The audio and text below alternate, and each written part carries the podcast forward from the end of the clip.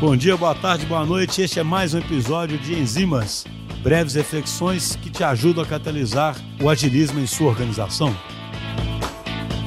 No Enzimas de hoje, pessoal, queria mais era fazer uma, uma quase que um desabafo, né? Eu estou num período de férias, então inclusive vocês vão ouvir uns barulhinhos aí, né? Eu estou gravando esses enzimas ainda durante as minhas férias. E é engraçado porque a gente fala tanto de, de CX durante os nossos episódios todos, né? E como uma das leis do agilismo, né? A necessidade das empresas serem de fato customer centric. E é engraçado que nas minhas férias eu sempre fico completamente decepcionado sobre como está longe de acontecer.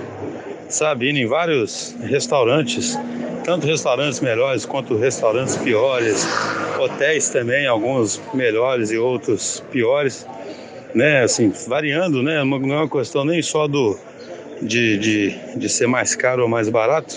O fato que você ainda vê é que não existe tanto esse foco, sabe, na, na realmente na experiência. São poucas as ocasiões em que eu me lembro disso ter acontecido. Aí eu não sei se isso é porque no lugar onde eu tô tem muito turista aí o pessoal não sente a concorrência. Eu não sei se é simplesmente uma questão de mentalidade mesmo, de achar que isso não é, não é importante. Mas o fato é que isso é bem decepcionante.